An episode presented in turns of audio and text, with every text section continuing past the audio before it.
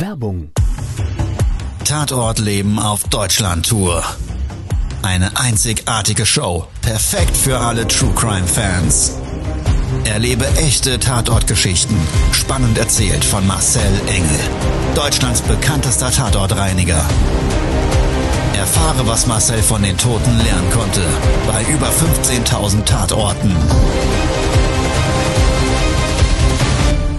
Tatort Leben live, auch in deiner Nähe. Jetzt Tickets sichern.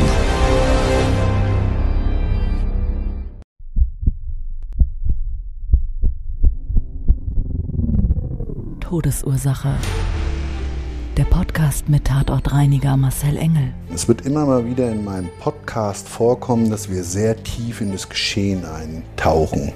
Ich werde offen darüber sprechen. Damit meine ich, dass Flüssigkeiten wie Blut als Element das kleinste Problem sein wird. Ich freue mich, wenn ich euch auf eine Gedankenreise entführen darf in meine Welt des Tatortreinigens. Todesursache. Der Podcast mit Marcel Engel. Hallo und herzlich willkommen zu einer neuen Folge meines Podcasts. Schön, dass du dabei bist, schön, dass du Zeit und Lust hast, mit mir gemeinsam jetzt gleich in eine Tatortreinigung einzusteigen. Gerade Leichenfunde, die eine extrem lange Liegedauer mit sich bringen, also der Leichnam auch einfach von der biologischen Seite her Zeit hat, ja, zu verwesen und eben diese Flüssigkeiten des Körpers in das Bauwerk eindringen. Die sind extrem fordernd. Und wenn du dann noch einen Auftraggeber hast, der dir ständig wie der Schalk im Nacken steht, naja, dann sagst du dir selber herzlichen Glückwunsch. Genau zu dieser Tatortreinigung möchte ich dich jetzt einladen, also lass uns gemeinsam starten. Todesursache. Der Podcast. Der Tatort. Also gerade Faulleichenfunde. Also dann, wenn ein Leichnam extrem lange liegt, hat das ganz, ganz viele Herausforderungen, die das mit sich bringt. Aufgabenstellung sehr unterschiedlich oftmals. Und in dem Fall ist es nicht mal der Eigentümer gewesen, der uns bestellt hat, dem die Wohnung gehörte, sondern es war eine Betreuerin. Eine Betreuerin des Verstorbenen. Der hatte also schon seit Jahren jemand, der ihn im Geschäftlichen unterstützt hat. Der war sonst autark für sich, aber im gewissen Maße eben nicht mehr geschäftsfähig und dementsprechend immer jemanden, der ihm da zur Seite stand, wenn es um gewisse Dinge im Leben ging, einen Telefonvertrag abzuschließen, etc., etc., etc. Sonst war er aber noch rüstig, war seit Jahren schon Rentner und lebte laut dem Vermieter bescheiden, zurückgezogen, immer ruhig, seit über 40 Jahren in dieser Wohnung.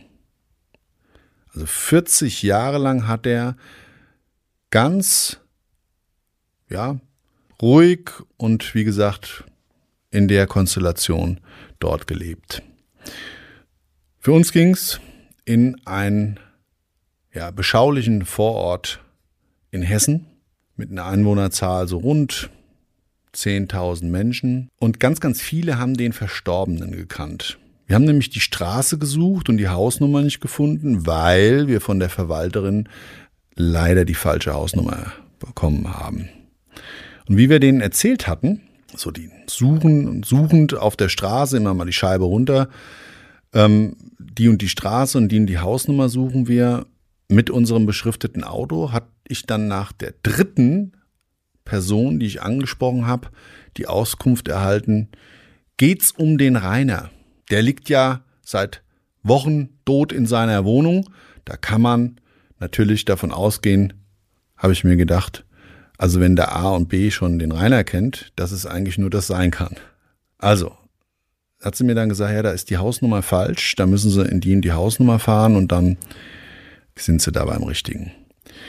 Der Eigentümer selber, der wohnte im gleichen Haus, ein Mehrparteienhaus mit vier Stockwerken, insgesamt auf jeder Etage zwei Wohnungen. Er im Erdgeschoss lebend hatten wir verabredet, dass wir dann bei ihm vorbeikommen, klingeln und er uns einen Schlüssel gibt, einen Zweitschlüssel. Was ich von der Betreuerin erfahren habe, dass er wohl tragischerweise sehr, sehr, sehr lange dort im Dachgeschoss gelegen hat. Offenes Fenster und im Frühjahr wohl verstorben, wir im Sommer zu dem Tatort gerufen wurden. Eine genaue und exakte Liegedauer hat man nicht feststellen können, aber der Leichnam eben stark verwest, bedingt durch die äußeren Einflüsse. In dem Frühjahr war es sehr warm, da hat es schon so 25 Grad gehabt, die Wochen zuvor durchgängig schönes Wetter, eigentlich beständiges Klima. Und gerade da sind eben die Einflüsse auf die Leichenverwesung oftmals massiv. Gibt so eine Art Beschleuniger und wir haben einfach da oftmals dann größere reinigungsphysikalische Eigenschaften, die auf uns zukommen. Ja, da ist also einfach mehr Aufwand zu betreiben. Also die Dame hat uns ja die richtige Hausnummer gegeben, bin ich vor Ort gefahren, gab so eine kleine schmale Straße war das, gab so eine Hofeinfahrt, Metalltörchen, bin ich rein. Und dadurch, dass der Auftrag auch da drin bestanden hat, eben die Wohnung gleich komplett zu räumen und nicht nur den Tatort zu reinigen, hatte ich natürlich gefragt, wie viel das Stockwerk, das wusste ich alles. Und sie hatte mir auch gesagt, dass es eine Einzimmerwohnung ist, wo nicht ganz so viel drin ist, aber ja, man muss halt durch das enge Treppenhaus. Ich habe daraufhin einen großen Sprinter mitgenommen, ein großes Fahrzeug, einen großen Bus, um eben diesen Auftrag gesamteinheitlich abwickeln zu können. Da gab es so die erste Bürde zu nehmen. Wir sind nämlich mit dem Fahrzeug in diesen engen Hof schlecht reingekommen. Und weil wir da hin und her rangiert haben, kam der Vermieter schon mal raus. Die haben nämlich auf uns gewartet, sind ja von der Auftraggeberin informiert gewesen, dass wir an dem Tag kommen. Naja, dann gab es so ein freundliches Hallo, Sie sind aber spät dran. Schaffen Sie das denn hier reinzukommen? So war die Begrüßung.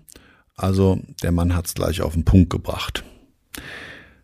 Was ich ihn dann gefragt habe, habe ich gesagt, sagen Sie mal, mh, hm, Liegedauer, längere Zeit, haben Sie eine Geruchsproblematik auch schon im Hausflur?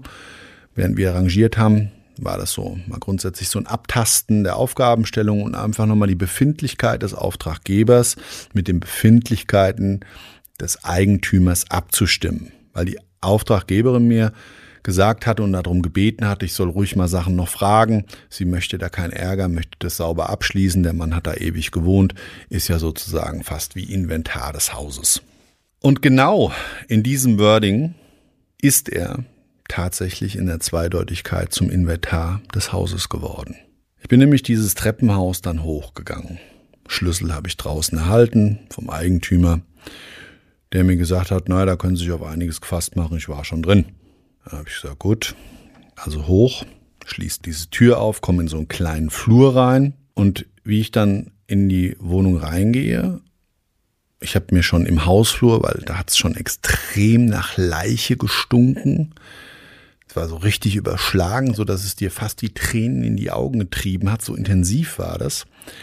An dem Tag war es extrem heiß und dann wird das nochmal so intensiviert. Habe ich meine Schutzmaske schon aufgezogen. Das ist eine Vollgesichtsmaske, wo auch deine Augenpartie inklusive der eben Atemwege, Nase-Mund-Partie abgedeckt wird. Und man hat in unserem Fall dann links und rechts jeweils so einen speziellen Filter, die dann eben Geruch und eben alle Probleme, die in irgendeiner Form gesundheitlich dort relevant sein können, der Atemluft entsprechend rausfiltern. Der Nachteil ist, du hast eben so ein Sichtfeld wie so durch eine Taucherbrille. Das ist ein eingeschränkt, ungewöhnlich, der tägliche Umgang. Die Praxis macht es dann zur Gewohnheitssache, aber was eben oftmals das Problem ist, wenn du nicht optimales Licht hast in der Wohnung, da hingen Vorhänge an den Fenstern, das habe ich dann später gesehen, die waren halt 40 Jahre da dran, ohne wahrscheinlich einmal gewaschen zu worden zu sein. Die waren also grau, gilblich und haben in sich schon eigentlich einen Sichtschutz dargestellt. Also die Lichtverhältnisse waren nicht optimal. Ich habe aber das Licht nicht angemacht, weil es war noch ausreichend und bin so in dieses, in diesen kleinen Flur eingetreten, lauf auf dem Boden und es fängt auf einmal so an zu poppen. Okay, alles klar, werden wir wohl hier ein paar Schädlinge haben. Und so war es dann auch. Das waren nämlich alles so Kokons von Fliegen. In dem Verpuppungsstadium als Made geht's dann ja über in die nächste Stufe ja, der Entwicklung und da war eben der ganze Boden benetzt. Und das war ja erst der Vorraum. So, es war ein Einzimmer-Apartment, das wusste ich ja vorher, aufgeteilt in insgesamt drei Räume, die als einer ja gezählt werden, sprich eine Küche klein separiert. Es gab ein Badezimmer. Das war alles direkt angrenzend in diesem Flur und dann ging es geradeaus eben mit einer Haupttür, Holztür, mit so einem großen Glaselement, Milchglas drin, ja, so typisch 60er Jahres-Style, 70er Jahres-Style, so braunes Holz, konntest überhaupt nicht durchschauen. Und die war zu. Badezimmertür und Küchentür im Flur waren offen, auch da überall Müll, recht aufgeräumt, recht sauber, Bad eigentlich wirklich vorbildlich. Das Einzige, was wirklich krass war, das waren eben die Fliegen. Wenn die eben noch oder in diesem Stadium sind, wo sie eben dann als Fliege dort leben und auch eine Quelle haben, auf deren Basis sie wieder sich dann weiterentwickeln wollen, also Eier ablegen.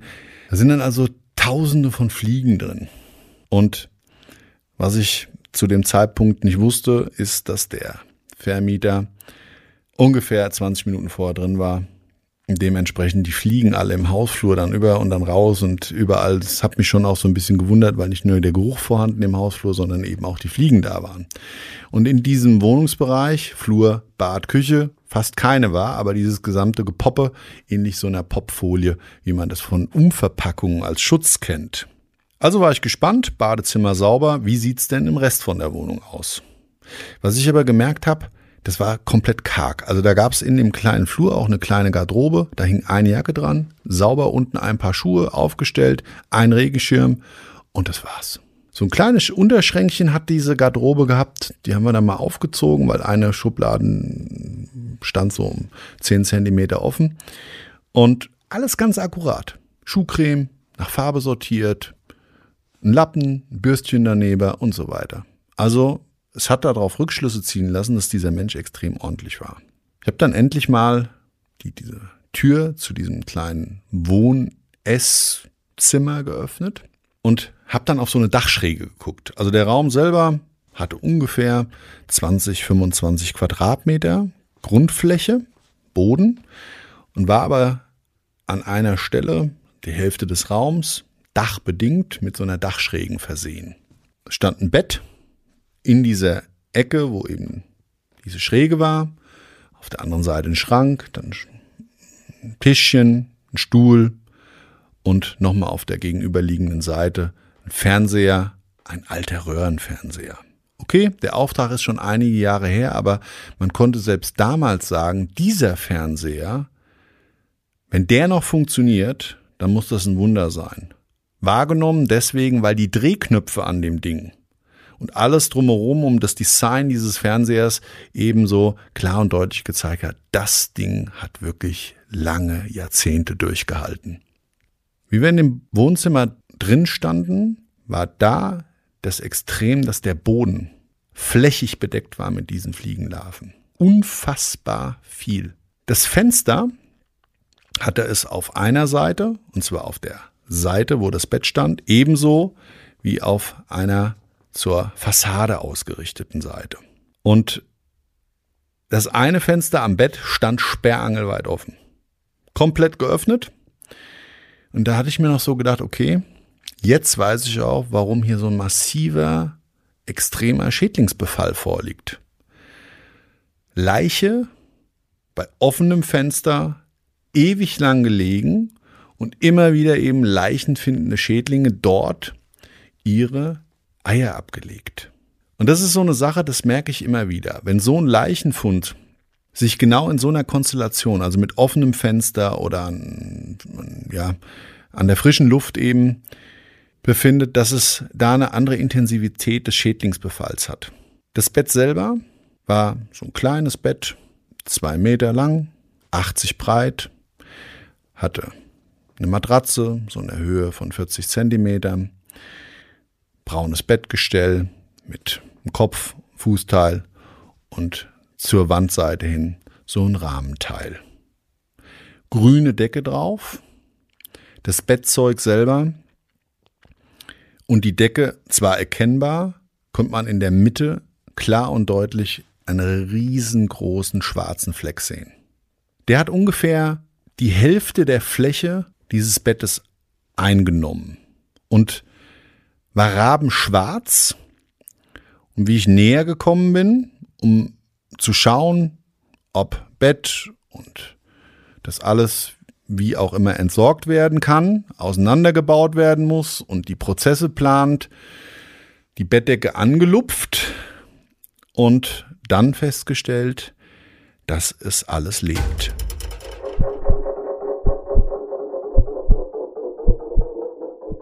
Also das war ein Brei aus den sterblichen Überresten des Verstorbenen, der Biomasse und Maden, die sich in dieser Flüssigkeit, in diesem Brei gesuhlt haben.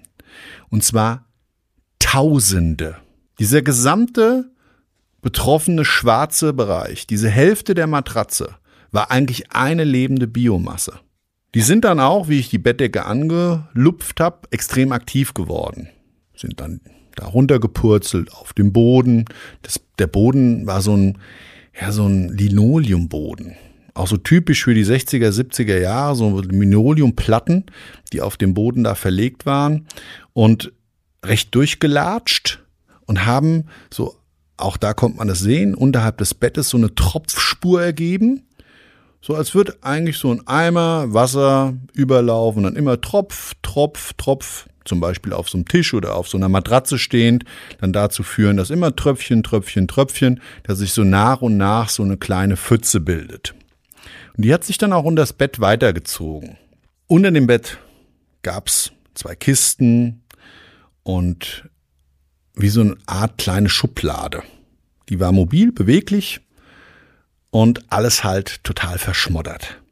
Da ist die Leichenflüssigkeit drauf, drüber und reingelaufen. Biomasse ohne Ende, auch da drin. Ich habe das nämlich alles vorgezogen und dabei festgestellt, Gottes Willen, das ist ja hier total widerlich. Wir haben dann mit dem Reinigungsprozess gestartet. Die Tampete übrigens auch hochinteressant, so, ich würde sagen, 60er, 70er Jahre Style die war auch durch das Bett und das Seitenteil durchkontaminiert. Da hat also die Flüssigkeit auch das Ganze aufgenommen. Dementsprechend habe ich gesagt, passt auf, ich gehe mal gerade runter zum Eigentümer und klär mal, dass wir wahrscheinlich hier, das habe ich nämlich abgeklopft, an der Wand nicht nur die Tapete, sondern auch die darunter liegende Oberfläche, Rigips oder Holz rückbauen müssen. Und wir haben noch so ein bisschen darüber uns unterhalten, dass die Wohnung zwar aufgeräumt ist, aber irgendwie auch so die Merkmale macht und offenstehende Schublade im Flur schon so ein bisschen komisch uns vorkam. Und wir dann so ein bisschen visualisiert hatten, dass wir das Gefühl bekommen konnten, dass jemand dort schon drin war und was gesucht hat. Naja, jetzt ist es so, so ein Leichenfund, da gehen dann Hinterbliebene rein, die Personen, die Zugangsberechtigung haben und suchen nach Papieren als Beispiel. Erinnerungsstücken. Und oder aber auch natürlich nach Wertgegenständen. Ja, also das, was der Verstorbene in irgendeiner Form zu Hause hat. Das kann sein eine Kette, das kann sein Schmuck, das kann ein Portemonnaie, das kann Bargeld sein, wie auch immer. Man konnte dann erkennen, dass an dem Fernsehschränkchen, das war ja auf so einem kleinen, wie so, wie so ein kleines Sideboard, 70er Jahre Style, auch die Schubladen alle geöffnet waren. Die waren alle so ein Spalt weit offen. Und diese Grundstrukturen der Schublade eigentlich total geordnet, aber man sehen konnte, dass diese extreme Ordnung irgendwie einmal so wie durchwühlt aussah. Weil alles so vorher akkurat, eigentlich zusammengelegt, aber man konnte sehen, es liegt eben nicht übereinander. So untypisch für so ein Szenario. Also da hat A mit B nicht zusammengepasst. Ich bin runter zum Eigentümer und hatte dann gefragt, sagen Sie mal, wir haben hier einen größeren Aufwand. Die Auftraggeberin übernimmt ja alles. Ich wollte Ihnen nur sagen, wir müssten Flächen zurückbauen. Brauche ich natürlich Ihr Einverständnis dafür, weil es ist stark kontaminiert. Und dann hat er gesagt, ja, ich habe ja gesagt, das ist hier eine längere Liegedauer gewesen.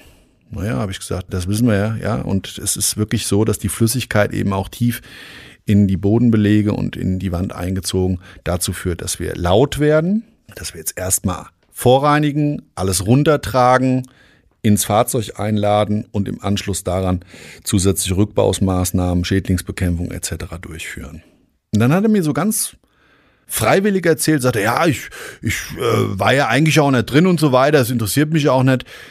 Aber wie wir uns so darüber unterhalten haben, über den Rückbau, hat er im Vorfeld immer mal wieder beantwortet, ja, ich weiß ja, das ist da so und so und so und so und hat mir viele Dinge beantwortet, die er eigentlich zu dem Zeitpunkt gar nicht wissen konnte.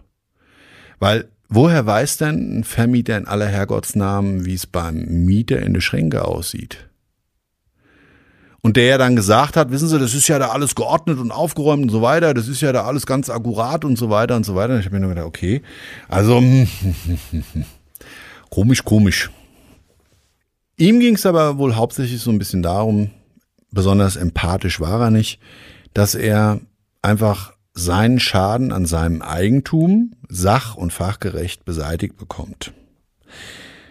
Ich habe dann im Zuge, wie ich dann wieder hochgelaufen bin, das abgeklärt hatte, dass wir die Erlaubnis zum Eingriff hatten, dann nochmal die Betreuerin angerufen. Da habe ich gesagt, sagen Sie mal, waren Sie schon in der Wohnung drin?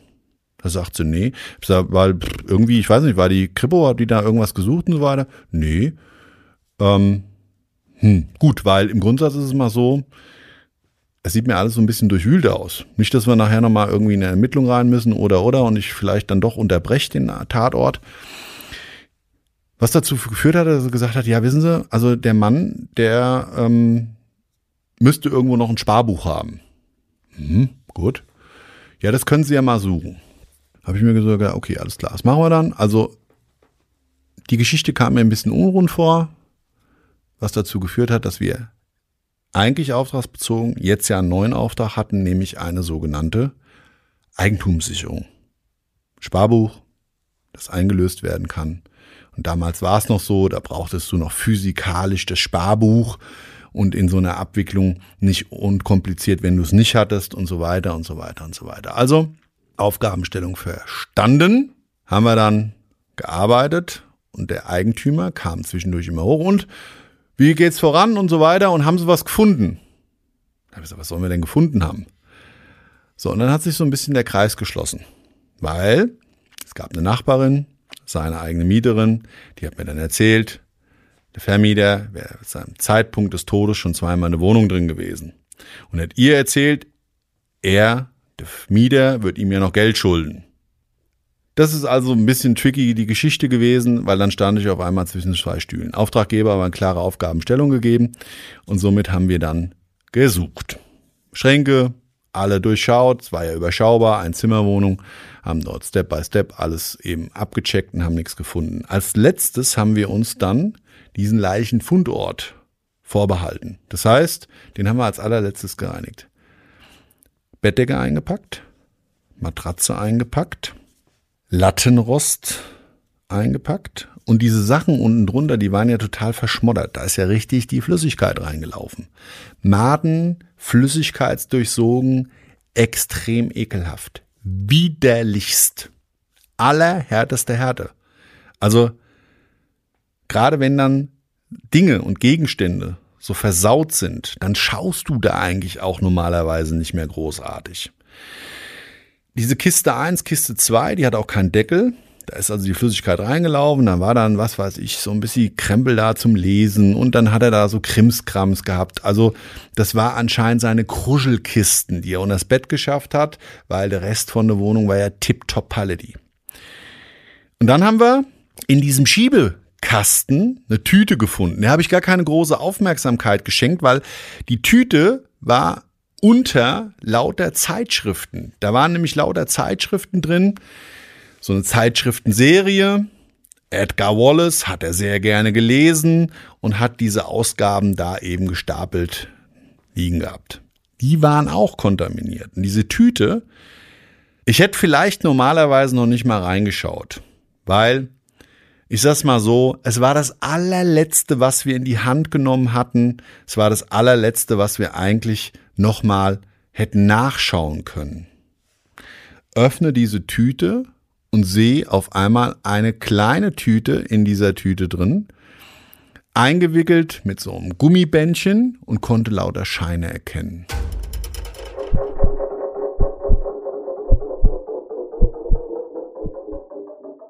Und zwar D-Mark. Es war ein richtig großes Bündel. Da habe ich gesagt, wow, Geldfund. Okay, gleich mal Eigentümerin bzw. Auftraggeberin anrufen. Und eben habe ich mich ja gerade versprochen, die Eigentümer haben uns ja ständig auf dem Matt gestanden. Und dann gab es so eine Situation, die hatte ich das erste Mal bei einer Tatortreinigung. Weil ein Mitarbeiter runtergelaufen ist und hat dem anderen Mitarbeiter, der auch geholfen hat, wir waren insgesamt zu dritt, erzählt, dass wir gerade einen größeren Bargeldfund hatten. Der Werdegang ist dann folgender. Wir zählen das. Es hat den Hintergrund, weil wir es auch dokumentieren. Und wir möchten ganz klar, dass nicht nachher jemand sagt, da hat was gefehlt. Alles das basiert auf einer Wertewelt, auf Ehrlichkeit, auf, und das ist mir persönlich immer ganz wichtig. Ich glaube auch daran, dass wenn man dort einen Toten und oder aber deren Menschen, die mit dem in Verbindung gestanden haben, bestehlen würde, ich glaube daran, dass das für einen selber nicht nur im Mindset eine negative Auswirkung hat, das als selbstverständlich anzusehen, sondern dass sich eben was ganz anderes ergibt, was so ein bisschen ja, vielleicht übernatürlich positioniert ist. Ich glaube daran. Ich glaube daran, dass uns das Unglück bringen würde. Und deshalb bin ich bis jetzt in meinem Leben immer gut damit gefahren und habe ganz, ganz tolle Erlebnisse daraus gehabt. Nicht nur die Dankbarkeit, auch dass Menschen dann geschenkt haben und so weiter und so weiter. Gibt es ganz, ganz verrückte Geschichten dazu. In dem Fall war es dann so, dass Mitarbeiter runtergelaufen, dem anderen erzählt hat, der gerade am Sprinter Müll eingeräumt hatte, positioniert hatte, dass wir noch ein bisschen was reinstoppen können und so weiter. Wir haben Geld gefunden. Und zwar viel. Der Chef sagt, sind ungefähr damals schon Eurozeiten, aber noch D-Mark, was wir gefunden haben. Und ich habe damals Riesenknödel, 100.000 Mark, also umgerechnet 1 zu 2 Euro, 50.000. Wow, wow, wow.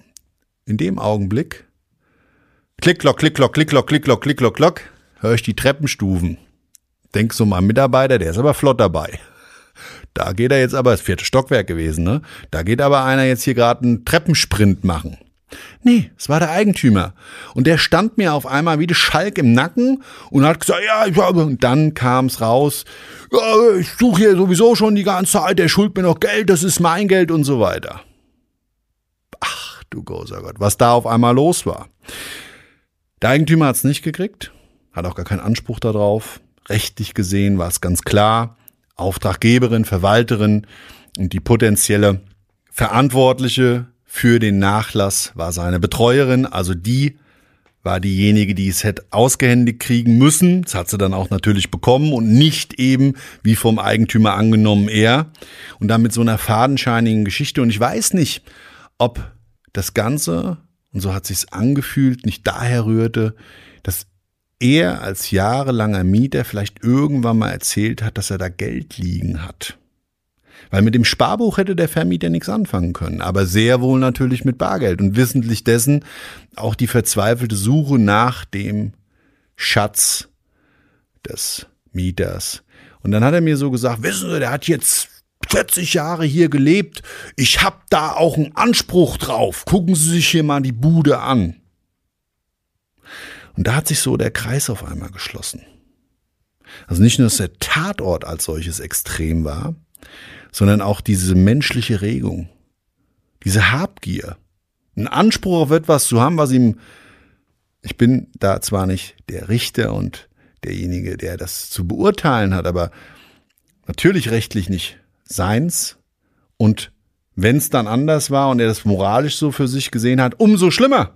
Und das hat mich dann noch während der Reinigungsmaßnahmen, die sehr intensiv mit viel Rückbauten und viel, viel, viel Arbeit verbunden waren, heiß, viel Schweiß, fettes Stockwerk, die ganze Zeit beschäftigt. Und es war mir dann zu dem Zeitpunkt auch unangenehm, weil ich den Auftraggeber, seine Betreuerin, nicht mehr im Fokus hatte, die natürlich Anspruch auf eine gute Arbeit, eine gute Leistung, problemfrei die Wohnungsübergabe abzuwickeln hatte, aber mir noch gedacht hat, also das ist ja auch wieder so eine Sache, pff, ob du das so im Leben brauchst.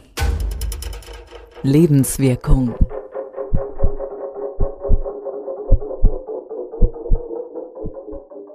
Ja, ich hatte es ja schon gesagt, ich bin nicht Kläger, ich bin nicht Richter, aber ich glaube, dass Habgier eines der Gedanken sind, die uns einfach im Kopf verschmutzen. Und um in meiner Sprache zu bleiben, man sollte seine Gedanken sauber halten.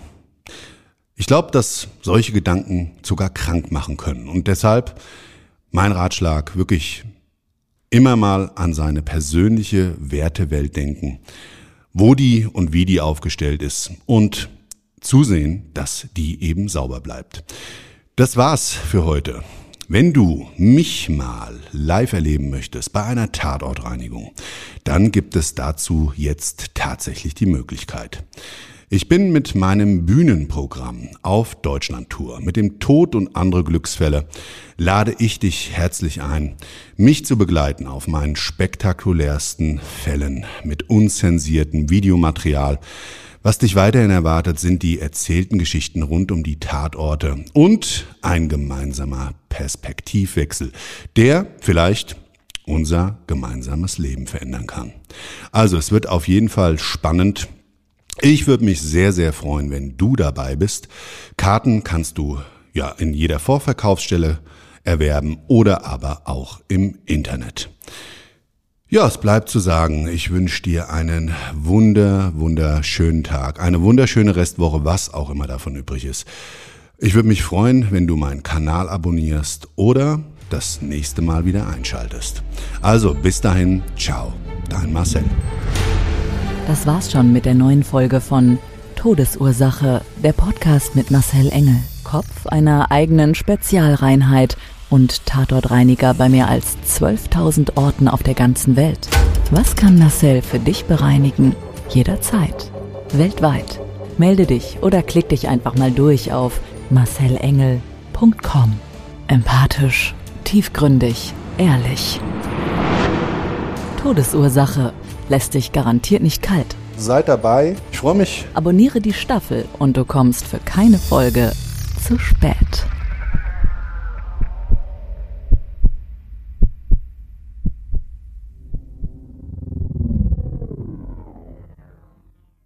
Mobbing findet überall statt. In der Schule, am Arbeitsplatz, innerhalb der Familie und im Internet. Erfahren Sie in dem Kompaktbuch Ausgemobbt, wie Sie sich gegen Mobbing wehren und künftig vermeiden, zum Mobbing-Opfer zu werden. Ausgemobbt von Marcel Engel und Martin Zowak, überall im Buchhandel.